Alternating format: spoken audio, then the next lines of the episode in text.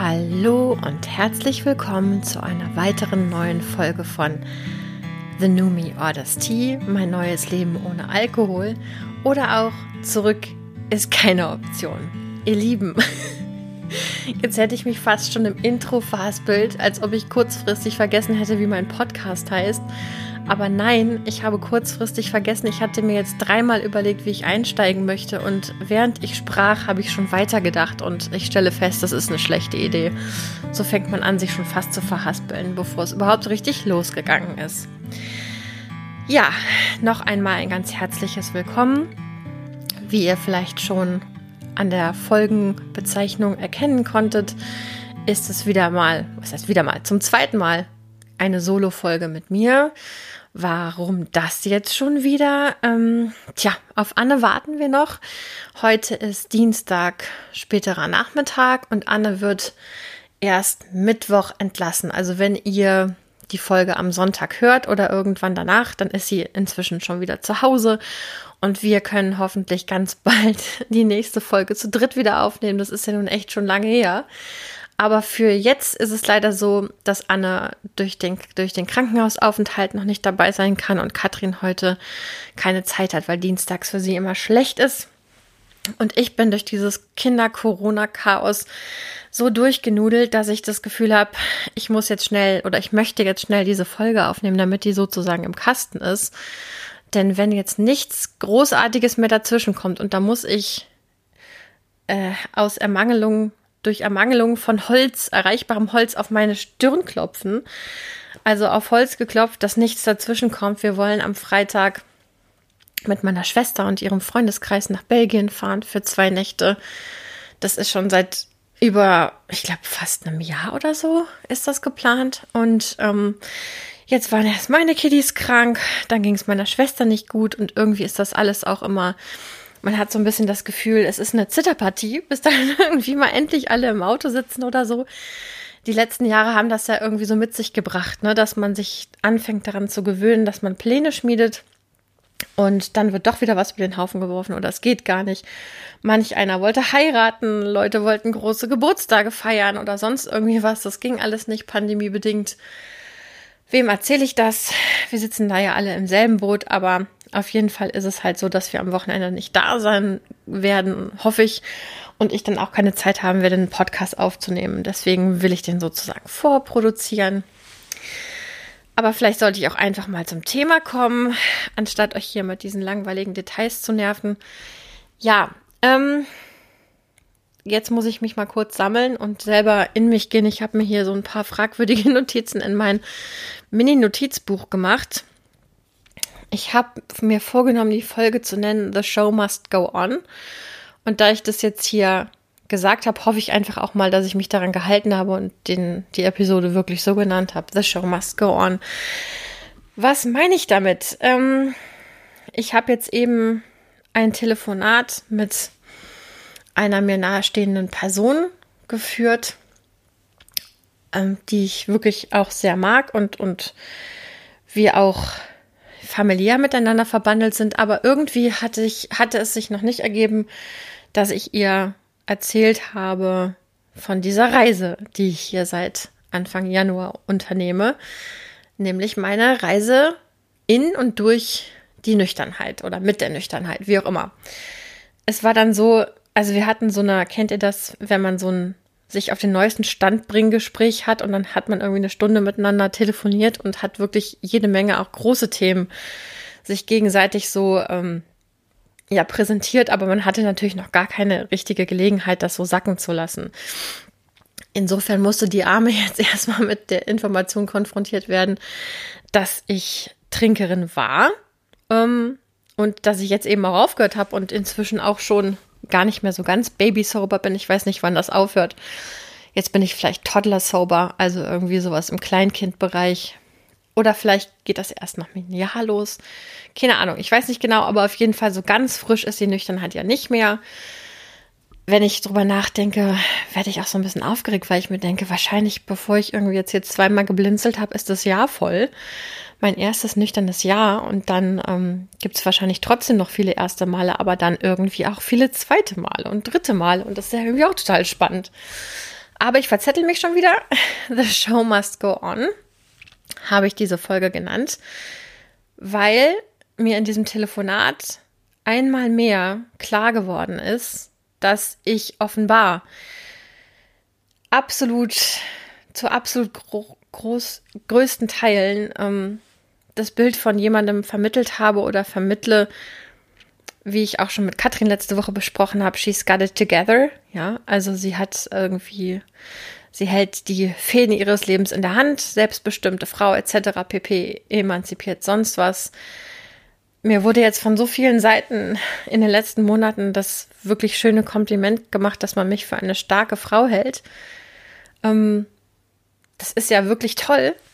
Ich habe da jetzt nochmal drüber nachdenken müssen nach diesem Telefonat und glaube, dass diese Außenwahrnehmung beziehungsweise dieses Bild, was man von sich selber ja vermittelt, um diese Außenwahrnehmung ähm, ja auch mitzukreieren, dass das vielleicht Teil meines persönlichen, meiner persönlichen Geschichte und auch Teil meines persönlichen Problems gewesen ist. Auf Englisch kann man ja sagen, has been my problem, ne? Von damals bis heute. Ähm, deswegen, ich weiß gar nicht genau, da komme ich jetzt vielleicht gleich nochmal zu, inwiefern das immer noch so ist, aber ich würde gerne mal kurz darüber reden, was das Selbstbild, das wir vermitteln wollen und die Sucht, was das so miteinander zu tun hat.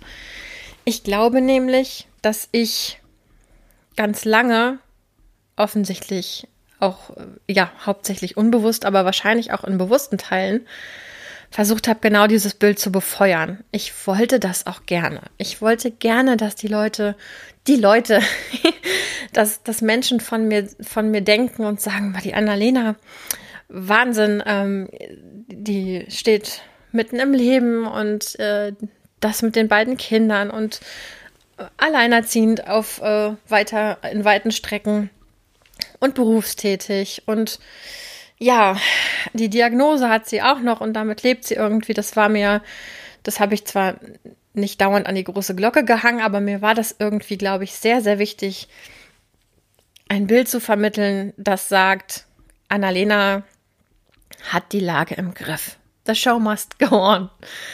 Und das Verrückte an Sucht ist ja, dass einen die Sucht irgendwann im Griff hat. Das ist ja der Knackpunkt der ganzen Sache, ne? Irgendwann kippt der Spaß und es ist nicht mehr so, dass man sich für ein Glas, ja gut, für das erste Glas entscheidet man sich vielleicht in manchen Strecken seiner Trinkerei noch, aber für die folgenden Gläser habe ich mich dann meistens nicht mehr entschieden. Jedenfalls am Ende war das ganz klar, hatte das nur Eigendynamik. Wenn ich angefangen habe zu trinken, dann habe ich die Flasche geleert. Egal, ob ich das wirklich wollte oder nicht. Ähm, das erste Glas habe ich mir oft noch bewusst schön geredet oder bewusst erlaubt oder so. Und dann habe ich ja ganz viel Zeit damit verbracht, zu denken, ich kriege das in den Griff, dass ich wieder ein oder zwei Gläser trinken kann. Muss ich mich nur genug anstrengen? Keiner darf was merken. Auf keinen Fall darf jemand bemerken, dass ich nicht mehr freiwillig trinke, wie viele andere Menschen um mich herum, aber andere auch nicht. Ja, ich glaube nämlich inzwischen, je länger ich in meiner Nüchternheit verweile, dass ich in sehr guter Gesellschaft bin und war, aber dass einige Menschen sich eben auch einfach dazu entscheiden, ähm, auf ihrem Level weiter zu trinken und ähm, das Thema Alkohol vielleicht für sich auch annehmen und als, ja, also ich, ich, was ich damit sagen will, ich glaube, es gibt einfach, es gibt Menschen, die sich dafür entscheiden, weiterhin mit dem Alkohol zu leben oder sich zumindest nicht irgendwann auf den Weg der Nüchternheit machen, entweder weil sie dazu keinen Grund sehen oder weil es eben auch ein Weg ist bis ans Ende der Tage, wann auch immer die dann sind, zu trinken. Ich denke ja auch von mir, ich habe mich jetzt für ein nüchternes Leben entschieden. Ähm, zurück ist keine Option, so heißt ja auch der Untertitel meines Podcasts. Weder zurück in ein unkritisches Trinkverhalten ist eine Option, Ich glaube nicht, dass ich das jemals wieder können werde. Lange genug habe ich mit dieser Illusion gelebt und sie aufrechterhalten wollen, mir immer wieder beweisen wollen, dass ich das doch kann. Ich wollte auf gar keinen Fall süchtig sein. Ich wollte auf gar keinen Fall abhängig sein. Und ich wollte mich auf gar keinen Fall outen als jemand, der ein Problem hat mit dem Trinken. Denn das sind doch alles nur schwache Leute, oder? Das sind doch schwache Leute, die sich irgendwie, ja, die süchtig sind. Das ist doch höchstwahrscheinlich auch mangelnder Charakter, mangelnde Charakterstärke oder sonst was. So habe ich damals gedacht, ne? Deswegen, was nicht, ähm, äh, wie, wie heißt nochmal dieser Satz? Äh, ja, weil nicht sein kann, was nicht sein darf, ne? Es durfte nicht sein, dass ich, ich, Annalena, die Frau, die offensichtlich ihr Leben im Griff hat oder zumindest den Eindruck vermittelt, es durfte nicht sein, dass ich ein Abhängigkeitsproblem habe. Und wenn schon, dann vielleicht bitte, dann kann man sich ja vielleicht sowas aussuchen wie Rauchen oder so. Da wird man ja dann von allen gefeiert, wenn man aufhört zu rauchen. Aber trinken ist ja sowas, das gehört sich ja nicht damit, ein Problem zu bekommen. Ne? Das ist die absolut akzeptierteste Droge in unserer Gesellschaft. Um, ähm, auf weiten, in weiten Teilen wird sie absolut verharmlost. Und dann ist es ja auch so, dass wenn man dann an das Wort Alkoholiker oder Alkoholikerin in meinem Fall denkt, jeder, glaube ich, direkt die verschiedensten, gruseligsten Assoziationen bekommt. Ich ja selber auch.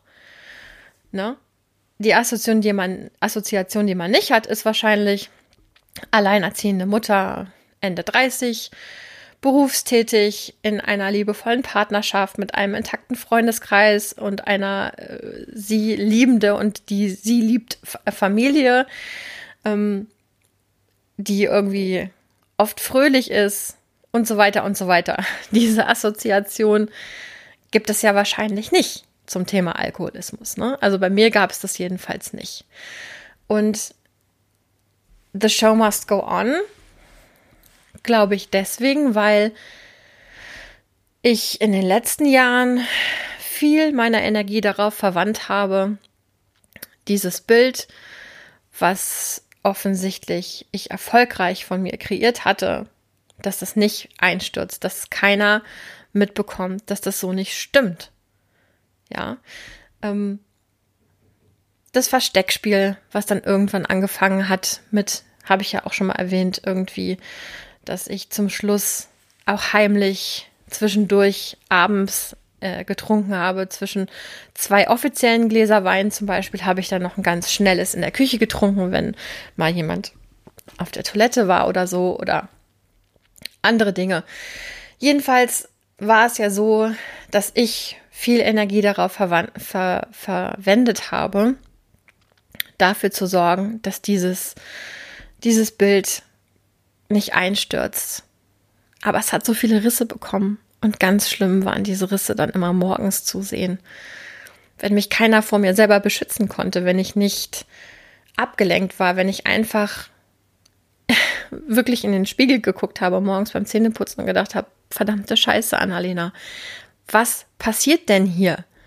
Ne? Wieso fühlst du dich heute Morgen wieder so und warum, warum kannst du das nicht lassen? Das können die anderen doch auch. Inzwischen weiß ich, dass viele andere das auch nicht können. ähm, und andere können es, aber ich habe diesen Punkt eben ver nicht verpasst, sondern überschritten. Ich habe ihn übertrunken und dann ist irgendwann zurück eben keine Option mehr. The show must go on. Boah, ähm, wenn ich so auf die letzten Jahre zurückblicke, ich glaube, ich habe wirklich immer insgesamt ein sehr glückliches Leben geführt. Das ist so. Das ist auch ein, ein wahnsinnig großes Glück. Ich hatte in, auf weiten Teilen, in weiten Teilen meines Lebens gab es immer ganz viele Umstände und Menschen, die mein Leben zu einem großen Glück gemacht haben. Und es ist mir, glaube ich, auch mit in die Wiege gelegt worden, das auch zu schätzen zu wissen. Aber trotz, das heißt ja nicht, dass immer alles nur fantastisch war und immer alles nur einfach war. Ganz im Gegenteil.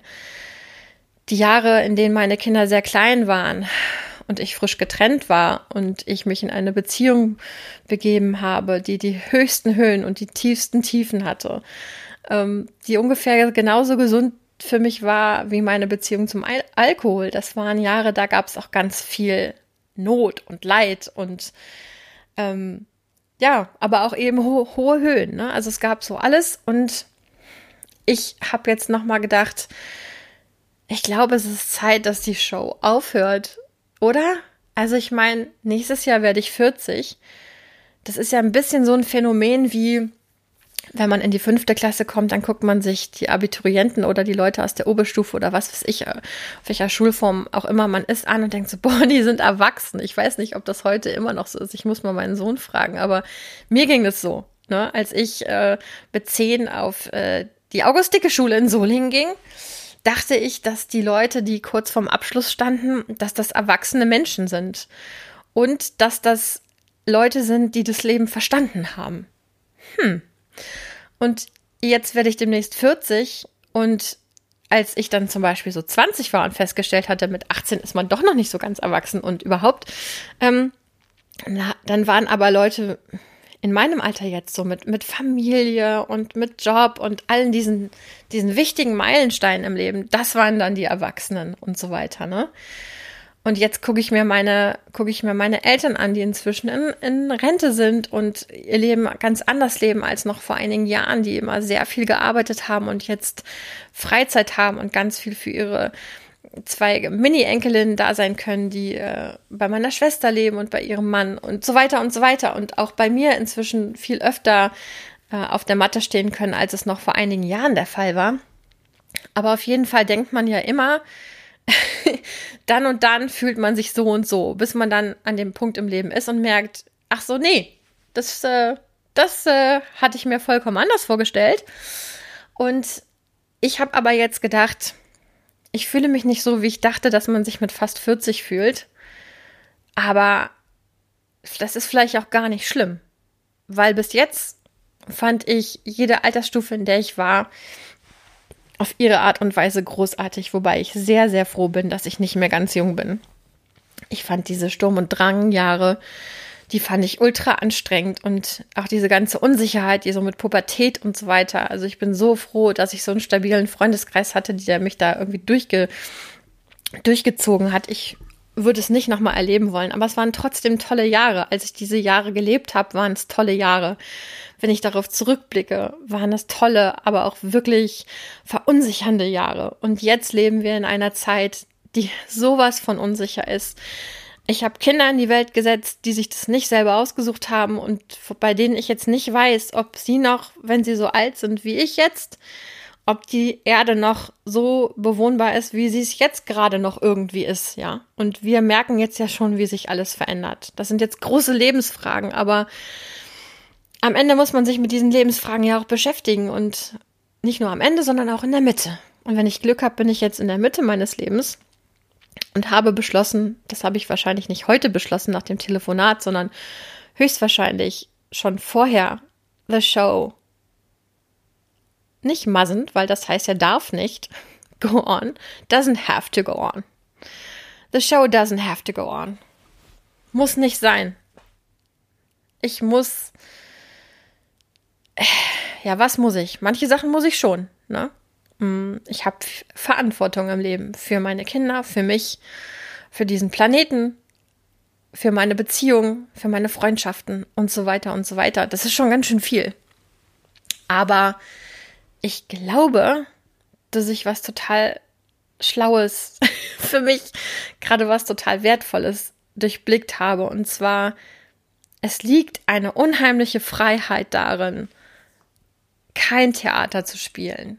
Ne? Also ich glaube, ich war auf weiten Strecken meines Lebens auch immer, auch immer authentisch, sehr emotional. Ich glaube, man, man wusste bei mir, man, man wusste bei mir, woran man ist. Das glaube ich, schätze ich. Müsste man jetzt mit meinen, mit meinen, müsstet ihr euch mit meinen Nächsten unterhalten, ob das wirklich stimmt, könnte man demnächst Anne und Katrin zum Beispiel zu befragen.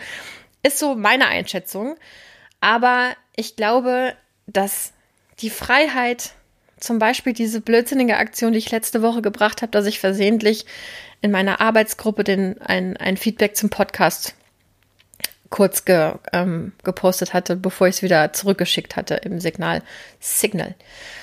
Das sind so Sachen, wo ich denke, ja, das gehört nicht unbedingt in die Arbeitswelt und das war jetzt irgendwie auch ein blöder Fauxpas. Andererseits, ihr könnt mir nichts.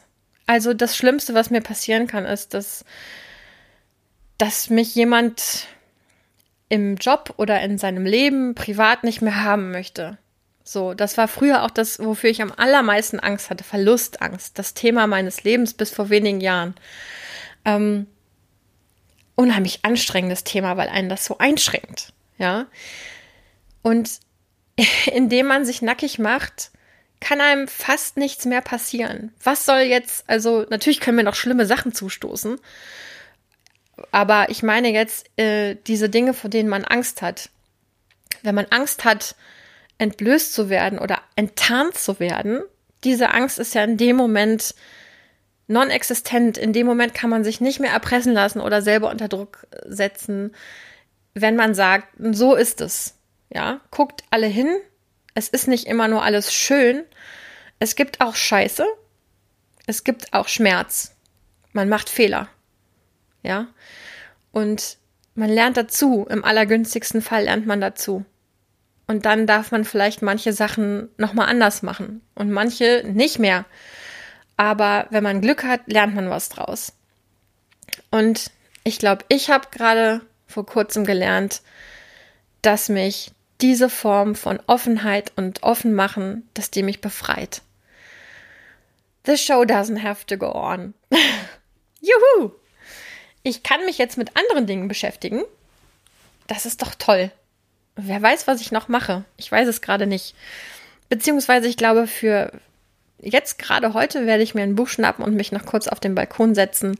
Meine Kiddies sind jetzt bei ihrem Papa nach über einer Woche Dauerzusammensein wegen Quarantäne. Gibt es jetzt zwei Stunden, die ich für mich habe, bis Stefan hier aufkreuzt. Und da muss ich ganz ehrlich sagen, habe ich es gut. Das Leben ist toll. Ganz oft. Und wenn es gerade nicht toll ist, also in meinem Fall, ne? Also ich lebe jetzt nicht im Kriegsgebiet, mir wurde nichts Schlimmes angetan, etc. Das möchte ich ganz klar dazu sagen, ja. So dieses, jeder ist seines Glückes Schmied, ja. Da kann ich in gewissen Teilen mitgehen, aber es gibt auch Umstände, da finde ich, das ist dann manchmal schon Häme. Also, das will ich jetzt damit nicht sagen, aber ich will nur sagen, dass ich dankbar bin. Ich bin dankbar für ganz viele Dinge für ganz viele Menschen. Ich bin dankbar dafür, dass die Show nicht weitergehen muss. Ich bin dankbar für euch, die zuhören, dankbar für die, die mir Mut machen und ich hoffe, dass ich der einen oder dem anderen auch ein bisschen Mut machen kann. Es lohnt sich. Das Nüchternsein ist manchmal gar nicht so leicht. Es nervt mich auch manchmal. Ich finde es manchmal anstrengend. Bäh. Und irgendwie habe ich auch noch nicht so richtig rausgefunden, wie man sexy machen kann, aber vielleicht kommt das noch. Davon abgesehen geht es mir richtig gut. Und ich hoffe, dass ich die Welle noch eine Weile reiten kann. Ihr Lieben, danke fürs Zuhören. Das war's schon wieder. Der Quickie war gar nicht so quick. Und ich hoffe, ihr schaltet wieder ein am nächsten Sonntag, wenn es die neue Folge gibt. Diesmal hoffentlich mit Anne und Katrin. Ich vermisse sie. Aber das hat auch irgendwie ein bisschen gut getan, hier diese Folge aufzunehmen. Ich weiß nicht, ich muss gleich nochmal reinhören. Aber vielleicht lade ich sie auch einfach so hoch. Mm, Stream of Consciousness. Macht's gut, ihr Lieben, passt auf euch auf, bleibt nüchtern oder werdet es. Oder, naja, macht mit eurem Leben eben genau das, was ihr möchtet. Aber vielleicht denkt ihr auch mal drüber nach, ob es euch so geht wie mir. ob es auch ein bisschen Show gibt, die dann vielleicht irgendwann mal aufhören kann. Ob man sich doch mal befreien kann von manch einer Fassade. Diese Fassadenaufrechterhalterei wirklich anstrengend. Ach, puh. So, ihr Lieben, jetzt aber Eiskaffee auf dem Balkon und ein bisschen leichtere Themen. Ich glaube, ich hau mir ein bisschen Musik auf die Ohren oder sonst was. Macht's gut. Bis dahin und tschüss.